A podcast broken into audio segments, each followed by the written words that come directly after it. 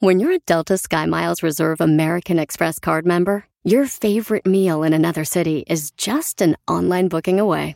Así que conocerás dónde se consigue el mejor pan dulce to have with your morning cafecito en LA. Where's the best pupusería in the Bay? Y dónde encontrar la salsa verde más rica en San Antonio. Because you're the travel foodie. The Delta Sky Miles Reserve American Express card. If you travel, you know. Learn more at go.amex slash you know reserve.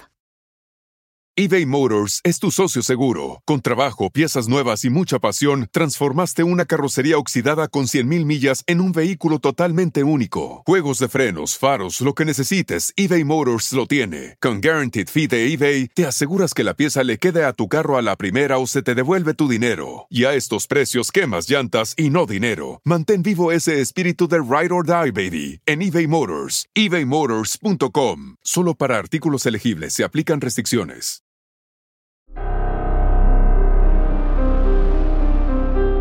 En Código Misterio encontrarás temas relacionados con energías, cuarzos, sanaciones, meditación, ovnis, fantasmas, pirámides, misterios inexplicables, culturas antiguas y continentes desaparecidos. Pero también nos remontaremos al conocimiento de nuestros ancestros para vivir una vida más sencilla pero plena. Bienvenidos.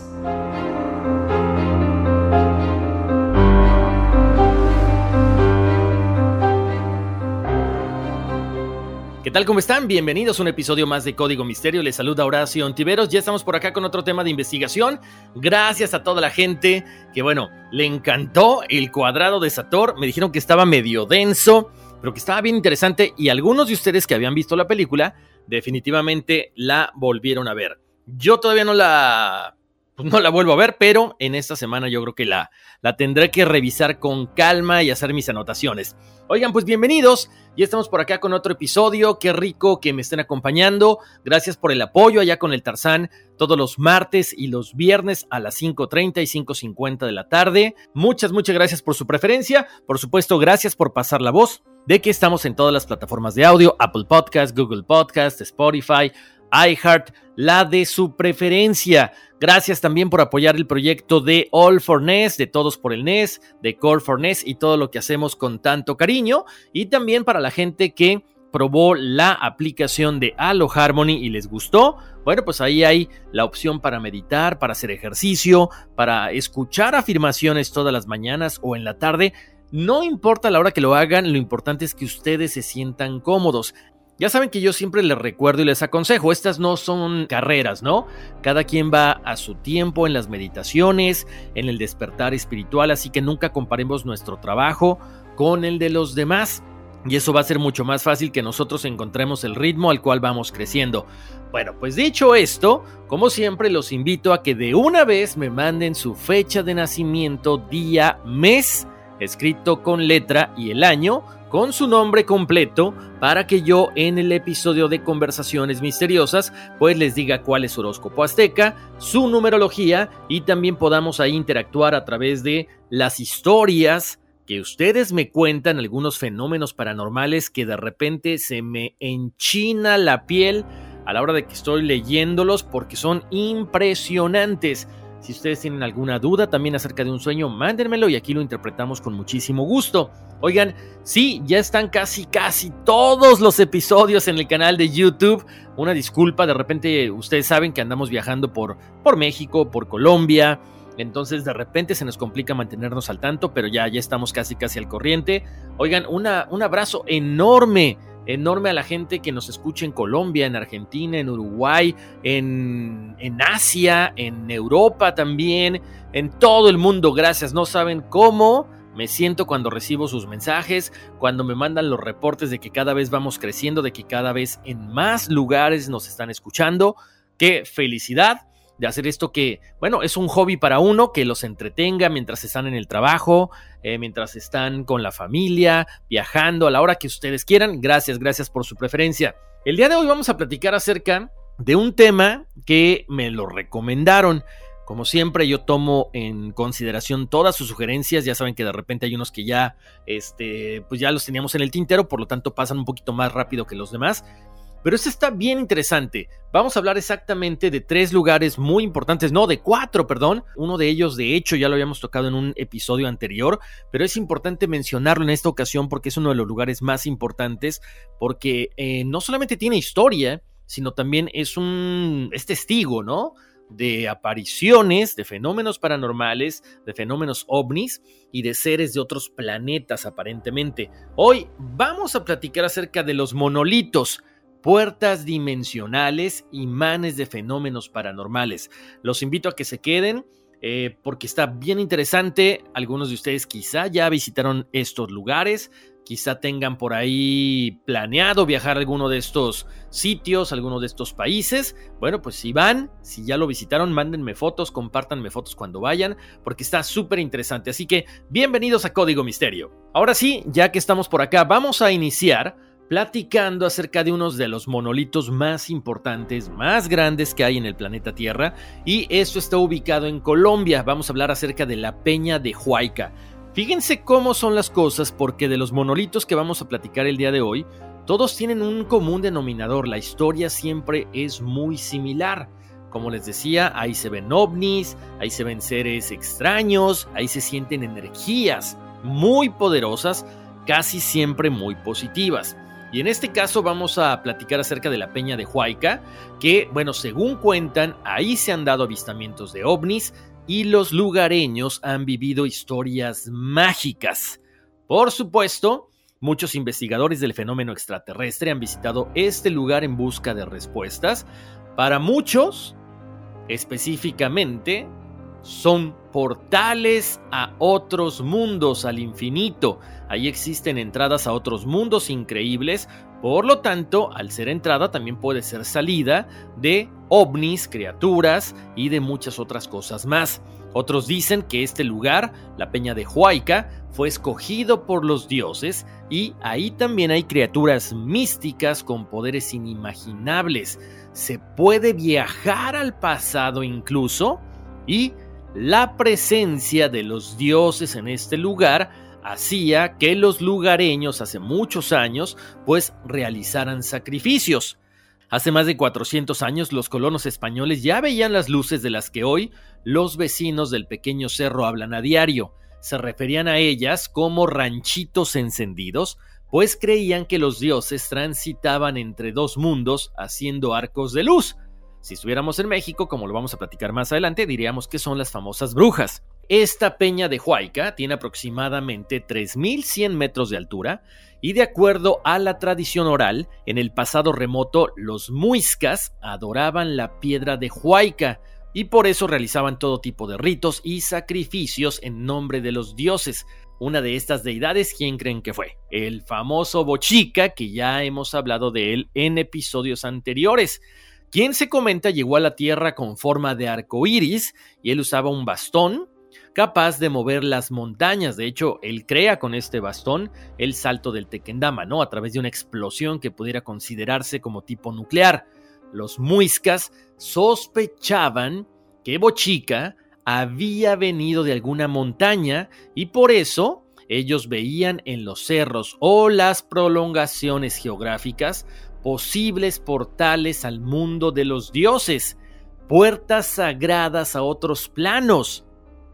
Por supuesto, durante estos ritos, estos sacrificios que les comentaba, también se hacían oraciones, eran realizados encima de la piedra de Huayca y, por supuesto, decían que los dioses estaban en este lugar, por eso entraban y salían y estaban en constante convivencia con los mortales.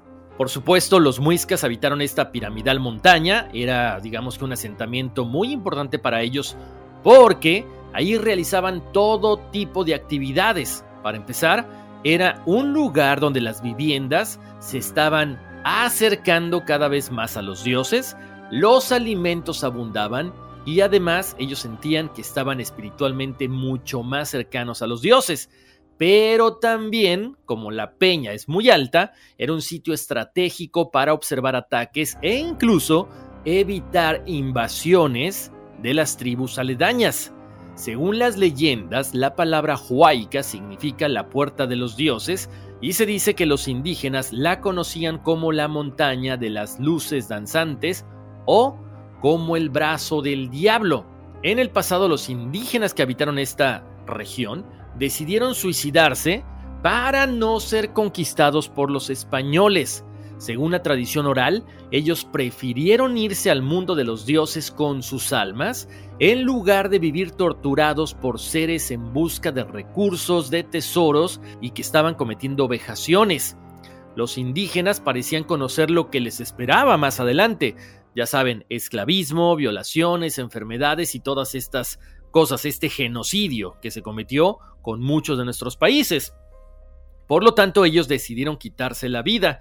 Se dice que incluso hasta nuestros tiempos, las almas de algunos de estos habitantes todavía deambulan por ahí, pero no solamente penando, también aparentemente custodiando y cuidando los objetos más valiosos, porque se dice que por ahí está enterrado un famosísimo tesoro, o quizá también la entrada a la ciudad del Dorado. Los mismos lugareños confirman que han existido intentos de exploración para encontrar tesoros ocultos escondidos en las tumbas indígenas, pero hasta el momento no se ha podido encontrar.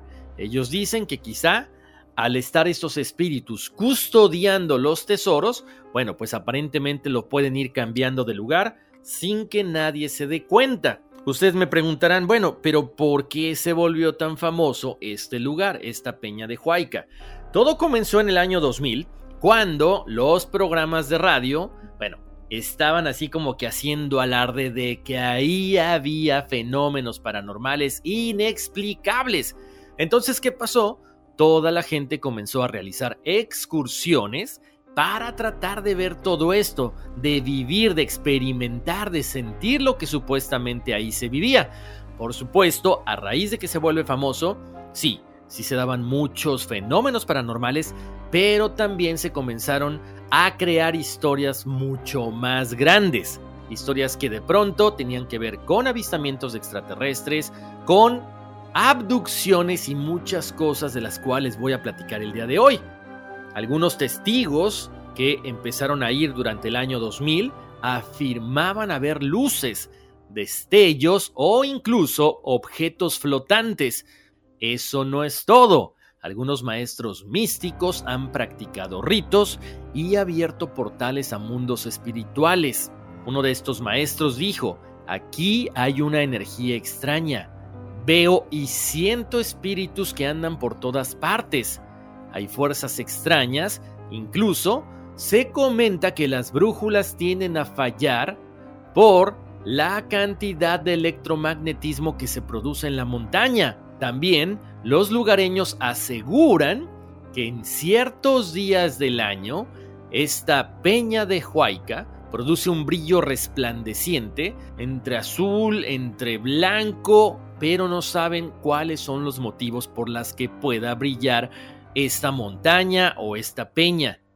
Se dice que la concentración y encuentro de energías de todo tipo estaría básicamente haciendo un vórtice donde se conjuntan los espíritus, fantasmas, seres de bajo astral, seres custodios que están atrapados ahí, como les decía, en este lugar de Colombia. Por supuesto, mucha gente ha sido testigo de que escuchan susurros, de que ven sombras, de que ven seres que se deslizan a través de la vegetación y, por supuesto, nunca logran encontrar pues a estas personas o a estas cosas que flotan entre la maleza, entre las hierbas, entre este lugar. Por supuesto, hay algunas fotografías de los fenómenos ovni que se han registrado ahí, el problema es que como siempre no son muy nítidas que digamos. Hay algunos videos donde se observan las luces, pero muy pequeñas. De hecho, mucha gente considera que pudieran ser errores tanto de la cámara como de las películas en su momento cuando se usaban los films. Entonces, bueno, no se sabe exactamente a ciencia cierta, pero sí es que a partir de 1954 también se comenzaron a dar los primeros avistamientos ovni en este lugar y de hecho hay el caso de Carlos Suárez que está registrado y él dice que fue abducido por visitantes del espacio. Él desapareció por varios años y reapareció en 1981. Ahora, por supuesto, al ser un lugar muy famoso, hay mucha gente que ha ido de otros lugares a vivir aquí para tratar de registrar estos fenómenos. Entre ellos está el ingeniero de sistemas William Chávez Ariza. Él es un ufólogo muy afamado y él dice que visita esta montaña desde hace más de 30 años y ha sido testigo de varias luces en forma de disco circulando en el cielo de ese lugar. Incluso, él escribió el libro Huayca, la puerta de los dioses, y en él narra cómo en una noche tuvo contacto visual con seres del espacio. Y al menos 15 personas que acamparon en la vereda, el santuario pueden dar fe de ellos, o sea, son testigos fiables. Esto sucedió el 24 de septiembre de 1994, después de un fuerte aguacero, Chávez dice que aparecieron dos luces anaranjadas, una de ellas posada en un árbol, y luego aparecieron estas figuras humanas luminosas. Los personajes estuvieron ahí durante 20 minutos y después desaparecieron. Lo que llama mucho la atención es que el investigador agrega que en otra ocasión, otro ovni se posó en el mismo árbol. Y las personas que llegaban hasta este árbol, que tenían algún tipo de enfermedad, de dolencia física, comenzaron a mejorar. Es por eso que se le comenzó a conocer a este árbol, a este lugar, el árbol de la vida. Pero, por supuesto, siempre está la contraparte. Y en este caso vamos a hablar de Enrique Smendling. Él es filósofo y tiene mucho tiempo viviendo en este lugar. Él dice que nunca ha visto nada, pero definitivamente sí cree en la existencia de seres y de tecnología superior, porque menciona, se nombran en la Biblia sucesos extraños que hoy en día podríamos llamar ovnis. La verdad es que es obtuso pensar que estamos solos en el universo. Más bien creo que el mundo está lleno de vida en todas partes. Y recuerda que una vez subió a la roca con su hermano y unos amigos, ellos vieron una piedra negra muy parecida a un meteorito. Uno de ellos la tocó y decía que tenía una energía muy especial. Cuando decidieron bajar, se dieron cuenta que, sin querer, habían aparecido por el lado sur de la montaña, o sea, estaban a dos o tres horas de su ubicación original. Entonces no saben si fueron abducidos, no saben qué pasó, pero ellos no han sido los únicos. Muchas personas terminan comentando lo mismo. Suben a este lugar, bajan por otro lado que ellos no conocen, pero pasa un lapso de dos o tres horas que no saben cómo llegaron hasta ahí. Por otro lado, también hay otro personaje muy importante que es Juan Sebastián Castañeda. Él es investigador del fenómeno ovni y desde hace más de 15 años vive en esta zona. A él, por supuesto, le atrae mucho toda esta situación de la Peña de Huayca y dice que ha visto luces muy grandes en lo alto de la montaña, que de repente desaparecen. Incluso ha visto cómo hay seres de gran tamaño que recorren la montaña a gran velocidad. Por otro lado, afirma César Eduardo Bernal Quintero, periodista de la Empresa Nacional de Radiodifusión, que él cree que según la leyenda, las luces que se pueden observar en esta peña, en esta montaña, pudieran ser el reflejo del oro que se dice fue enterrado por los indígenas muiscas. Imagínense si esto fuera cierto, la cantidad de este metal precioso que pudiera estar bajo tierra. Pongan mucha atención, eso está bien alucinante y de hecho la foto está en las redes sociales de Código Misterio, que se afirma que el origen del juego del tejo o turmeque tiene que ver con la existencia de platillos voladores porque los indígenas estarían rindiendo tributo al sol o a las luces que iban de un costado del cerro Huayca hasta el cerro Majuy. Chequen la forma en la que está confeccionada, construida, eh, diseñada esta cosa. Es como una nave para, bueno, para muchos estudiosos, ¿no? Yo se los paso aquí al costo. Este tejo es el único deporte autóctono colombiano jugado por casi el 90% de la población colombiana y se dice que se comenzó a practicar hace más de 500 años por los muiscas, efectivamente esta gente que habitaba esta región. Con esto estamos cerrando básicamente el primer monolito que es la Peña de Huayca. Ahora vamos a platicar acerca de la Peña de Bernal de Querétaro. Esta es el tercer monolito más grande del mundo, luego del Peñón de Gibraltar y el Pan de Azúcar en Río de Janeiro. Se considera que esta formación rocosa tiene una existencia de más de 10 millones de años y que procede de un volcán que a través de los años se volvió inactivo y que la lava en su interior se solidificó. Posteriormente la erosión y el tiempo hicieron desaparecer el resto del volcán y solo quedó el magma sólido. Este lugar no es solo famoso por su energía, también por algunas de sus historias que tienen que ver con ovnis, con fantasmas e incluso, como mencionábamos hace rato, de estas luces que pudiéramos llamarle brujas. Les comento que a principios del siglo XX empezaron a aparecer unas colas de lumbre de fuego sobrevolando la punta del Cerro de Bernal. Recuerda Edgardo Cabrera. Los habitantes como Doña Tina Cabrera decían que eran brujas y ese fuego sobrevolaba y desaparecía. Fue visto por muchas personas, muchos lugareños y esto le servía a los padres de familia para que los niños y niñas de aquel tiempo se fueran a dormir a sus casas temprano, entre las 7 y las 8 de la noche como máximo. Después de algunos años, esas luces ya no se les llamaba brujas, sino ovnis, y además se les podía ver a plena luz del día. Por supuesto, son objetos de color, y son muy parecidas a estas esferas que hemos visto en otros lados.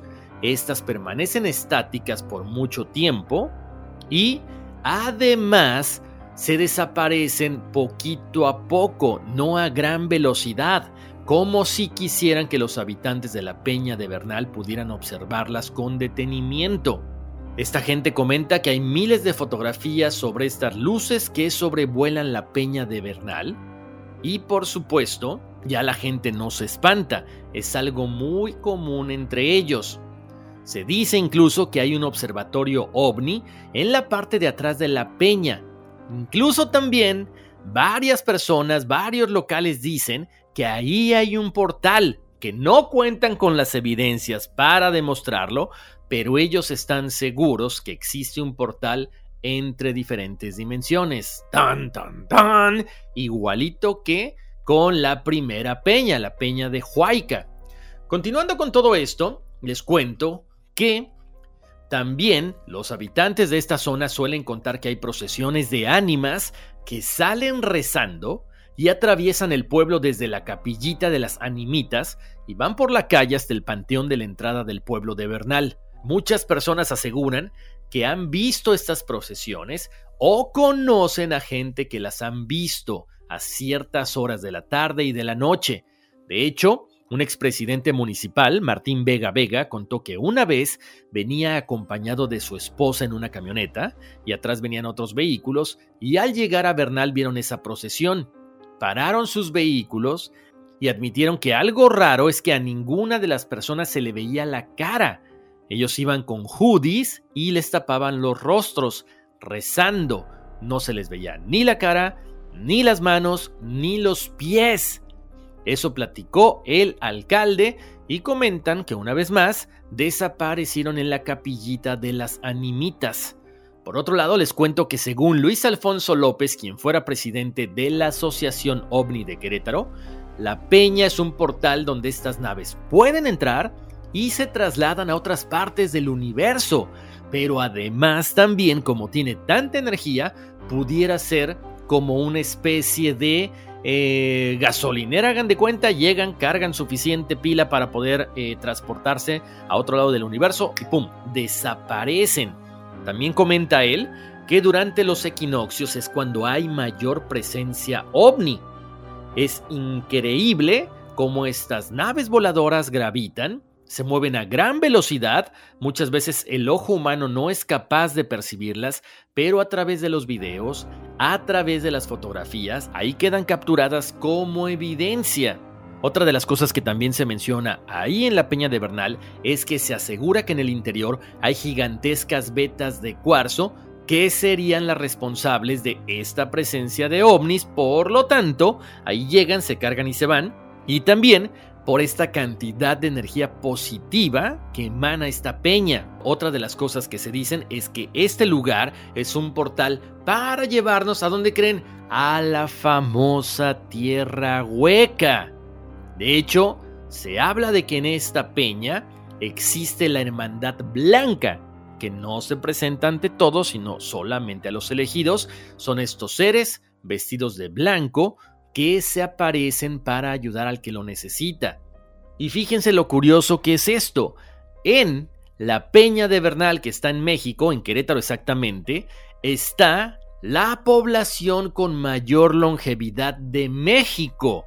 O sea, estamos hablando que superan los 90 años. Entonces, ahí ya nos queda la duda. ¿Será toda esta energía? ¿Será esta hermandad blanca que ayuda a los habitantes de esta zona a permanecer longevos, a permanecer con todos sus órganos 100% intactos? Ya nos queda la duda, ¿no? Y ahorita vamos a platicar de la presencia de otro ser muy importante ahí. Como les decía, mucha gente, por supuesto, hablan de que, bueno, se debe esta longevidad a la energía, a la ayuda de la Hermandad Blanca, pero también debido al agua, porque hay muchos minerales y por supuesto a la energía que este lugar desprende. Y ahorita déjenme comentarles algo, vamos a remontarnos un poquito, más o menos a principios del siglo XVII, cuando los españoles notaron que precisamente en este lugar había muchos peregrinos que realizaban una caminata hasta el punto accesible más alto de la roca. Algunos peregrinos subían hasta la cima, otros simple y sencillamente se quedaban en el camino, pero era muy curioso porque todas estas personas, específicamente hasta el día de hoy, específicamente el 4 de mayo, hacen este peregrinaje al igual que lo hicieron sus antepasados. Ellos llevan ofrendas. Hay ciertas hendiduras en la roca para llegar a la peña de Bernal que vienen siendo como hendiduras, como unas pequeñas cuevas, como unas pequeñas laderas que la gente ha ido acondicionando, hagan de cuenta, como precisamente santuarios. Por lo tanto, la gente llevan estas ofrendas para tratar de intercambiar favores con los seres que habitan ahí.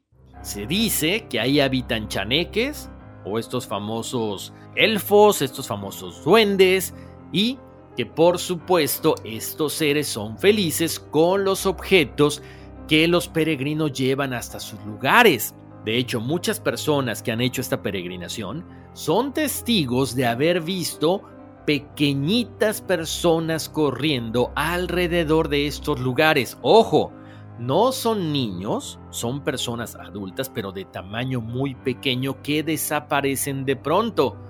Algunos han afirmado haber tenido cara a cara también encuentros con los alienígenas grises y los describen como todo mundo los hemos eh, visto en alguna fotografía, en alguna ilustración, cabeza grande, ojos negros, una boca muy pequeña como una hendidura, brazos y piernas delgados y un cuerpo flaco. También, esto sí, la verdad me interesó muchísimo porque, además de que están los elementales de tierra, de que también se menciona que hay elementales de aire, como las hadas, también está supuestamente en otra dimensión el famoso conde Saint Germain. Para las personas que no ubican a Saint Germain les cuento rapidísimo. Él se conoce como un santo no católico. Él era un rico conde europeo que era hijo del príncipe Francisco II de Transilvania. Él incursionó en todas las cosas esotéricas, incluyendo la alquimia, y fue conocido como un maestro de la sabiduría antigua. Sus seguidores afirman que era la reencarnación de varios personajes, escuchen bien, un gobernante de la Atlántida, Platón, Cristóbal Colón, San José y el antiguo mago inglés Merlín. Saint Germain es venerado como un gran maestro espiritual dentro del movimiento de teosofía de finales del siglo XIX, que es el que sienta las bases para el movimiento de la nueva era, que florece durante más o menos los años 60. ¿Qué hace el famoso conde de Saint Germain en la Peña de Bernal?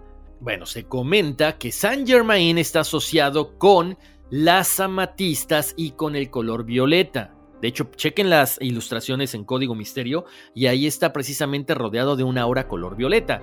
Y misteriosamente, algunas personas creen, algunos investigadores, algunos expertos, creen que en el centro de la peña de Bernal hay una gigantesca amatista. Por eso es que de repente la gente que va ahí puede observar un aura de color violeta y por eso se dice que está ahí el conde de Saint Germain. De hecho, hay varios testigos que avalan esto y una persona específicamente de nombre Lolita Vargas dice que ha tenido experiencias paranormales con el conde de Saint Germain, pero además ella menciona, la peña de Bernal es el corazón del mundo. Ella afirma que cada corazón humano puede conectarse a una inteligencia universal a través de este monolito, ya que emite una gran cantidad de energía ella menciona lo mismo que les decía ahorita, que es impresionante cómo la edad de las personas en este lugar supera los 90 años. De hecho, ella afirma que los vientos que vienen de la montaña están cargados con una fuerza vital que hace que todos y todo a su alrededor se sientan más jóvenes y vigorizados. También, por supuesto, ella ha sido testigo no solamente de encuentros con Saint Germain, sino con criaturas extrañas. Ella dice que mientras meditaba en su propiedad a la vista de la roca, afirmó haber recibido una visión de Ehecatl Quetzalcoatl, la famosa serpiente emplumada. También, en otra meditación, ella recibió mensajes del espíritu de Jacques de Molay, el último gran maestre de los caballeros templarios.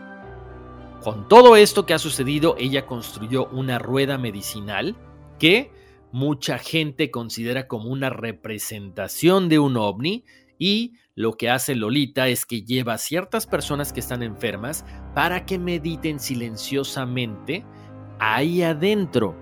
Y esto hace que se relajen, que les restaure la paz interna a cada una de las personas, pero también los hace meditar y pedir por la paz en el planeta Tierra. Imagínense la importancia de este lugar que incluso el famoso experimentador contactado Sixto Paz tiene mucho que decir acerca de este lugar.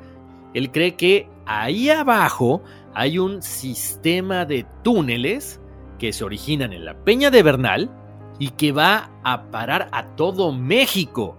Uno de estos túneles va directamente a los siete cráteres ubicados en el estado de Guanajuato que se llaman las siete luminarias, donde también misteriosamente se han visto extrañas criaturas y ovnis.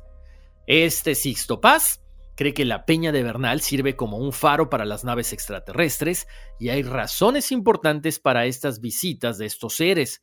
Según él, los ovnis están ahí para hacer cambios en México porque en un futuro no muy lejano, México estará llamado a jugar un papel importante en la futura transformación de la Tierra.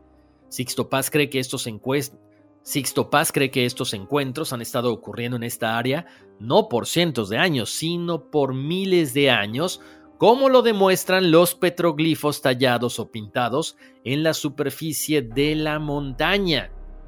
¿Cómo la ven? Y obviamente esto de la Peña de Bernal y la importancia, tanto a nivel internacional, yo diría que es muy similar a la Peña de Huayca o a, las, o a los otros dos monolitos que vamos a platicar más adelante. Bueno, los invito mientras tanto a que vayan a checar las ilustraciones, las fotografías en Código Misterio en Facebook e Instagram para que más o menos vayan entendiendo la importancia de este lugar y todo lo que investigamos, pero también Escríbanme a contacto arroba códigomisterio.com, mándenme su fecha de nacimiento con su nombre completo para que les diga su horóscopo azteca y su numerología. Si quieren compartirme alguna experiencia paranormal, algún sueño, algo que de repente pues, los ande perturbando, que no saben la explicación de alguna cosa que vivieron, escríbanme y con mucho gusto yo se los contesto más adelantito. Vamos a la pausa y regresamos con los otros dos monolitos en este episodio de Código Misterio.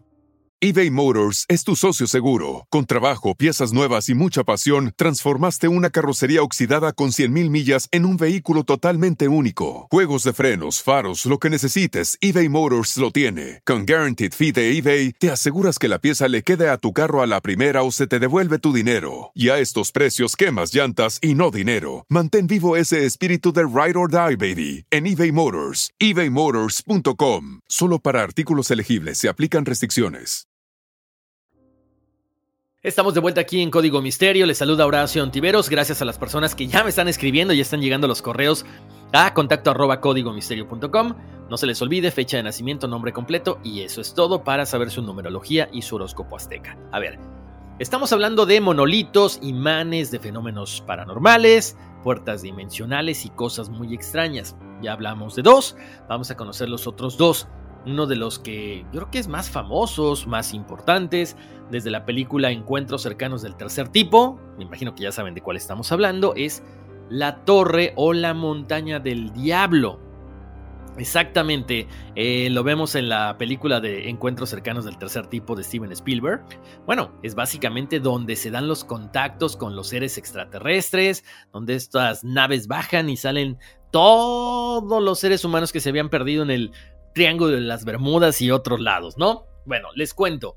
Este es un cuello volcánico de 386 metros de altura. Por supuesto, está formada por columnas basálticas de fonolita porfírica, un brote magmático que se dio hace 65 millones de años. Mm, nada más. A ver, lo mejor de este lugar es que hay mucha información de diferentes tribus, desde Kiowas Lakotas, Arafahous y Cheyennes.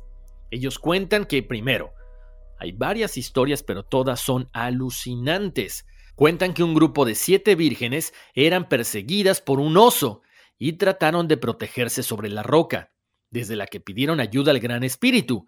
Este hizo alzarse la peña y los intentos de la fiera por trepar resultaron inútiles pero dejó precisamente en las paredes todos estos arañazos. ¿Y qué pasa después? Misteriosamente estas siete vírgenes se convirtieron en las estrellas de las Pléyades. ¡Tan, tan, tan! Hay otra versión de otra tribu que, en este caso, habla de dos niños que igualmente eran perseguidos por un oso. Ellos invocaron a Huancatanca, el creador, y en ese momento precisamente la montaña comienza a crecer, el animal queda frustrado de la misma manera que en la historia anterior y cuando la montaña crece, aparece el águila Wanbli y rescata a los pequeños. Este oso, por su parte, moriría y se transformaría en la montaña conocida como Beer Bottom, una colina muy cercana. En la tradición Cheyenne, es un poquito diferente la historia. Ellos dicen que varios niños y varias niñas se encontraban para cazar al oso, pero solo podrían matarle con una flecha que tenía que darle en la parte posterior de una pata. Por eso subieron a la Torre del Diablo para que desde ahí pudieran apuntar a sus arcos. Después de varios ataques, pudieron acabar con él. Ahora, esta parte de la historia también por parte de los Cheyennes es bien interesante porque ellos comentan que eran dos guerreros que de pronto despertaron una mañana en lo alto de la Torre del Diablo, tras dormir junto a una cabeza de búfalo, que para ellos era un objeto sagrado. A base de rezar y ayunar, consiguieron retornar mágicamente a tierra firme. Pero ¿qué creen? Al parecer esta historia se contaba para dar explicación a un cráneo de búfalo hallado misteriosamente en la cima de esta montaña en una época en la que nadie había subido. Ahorita que les estoy hablando de esto, muchas personas, muchos de ustedes que me habían sugerido un tema hace algunos meses, me van a decir, espérate Horacio, esas no son montañas, son árboles, claro. Y quiero tocar este punto aquí. Para muchas personas, estos monolitos serían en realidad los troncos de los famosos árboles madre. Se dice que estos árboles que crecen hacia el cielo existieron en un pasado lejano, o sea, hace millones de años, que eran árboles enormes y que además incluso la Biblia los mencionaba. Ahora, si esto fuera cierto, nos queda la duda de ¿Quién cortó estos árboles gigantes? ¿El por qué y cómo? O sea, ¿con qué tecnología?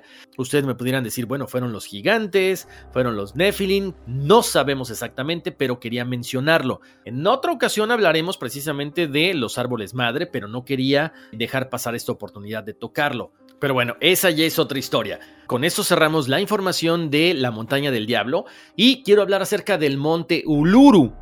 Esto ya lo habíamos platicado en el episodio de los Guachinas, pero a este lugar, fíjense cómo, cada, eh, cada país, cada cultura, cada grupo étnico tiene sus eh, historias y le dan la importancia que necesitan, ¿no? O que requieren.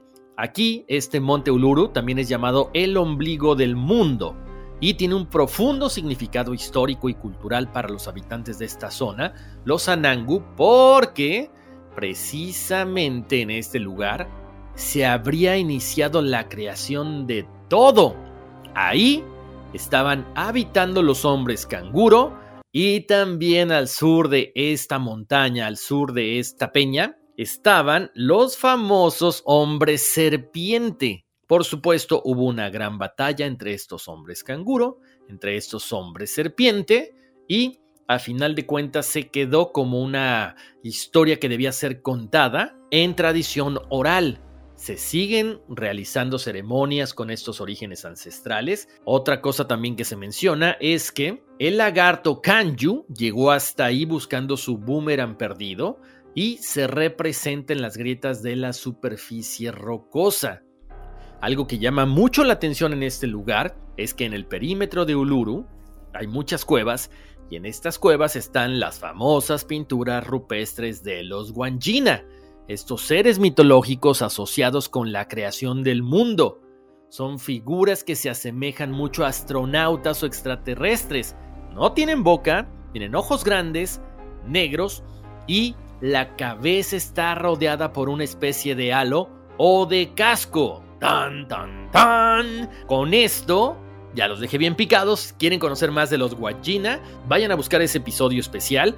Pero bueno, con esto llegamos al final de los monolitos. Yo sé que hay más monolitos. estos fueron los más importantes de los cuales yo quería hablar. Si se dan cuenta, los cuatro monolitos presentan historias ancestrales que tienen que ver con dioses, con luces, con seres de otros planetas, pero también se mencionan que son como hagan de cuenta baterías para cargar las naves espaciales para que ellas prosigan con su camino o no serán baterías, quizás simple y sencillamente son puertas dimensionales.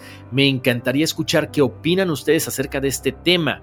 Por favor, escríbanme a mis redes sociales para ver qué dicen ustedes, son o no son.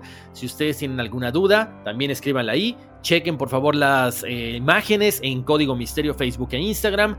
Escríbanme a contacto arroba códigomisterio.com. Chequen el canal de YouTube, ya está también ahí. Los espero en el episodio más adelante de Conversaciones Misteriosas, donde leeremos todos sus emails, sus dudas y también hablaremos de el horóscopo y de su numerología. Como siempre, ya saben que yo les mando muchos abrazos, les mando muy buenas vibras, que Dios los bendiga y vámonos, que aquí espantan.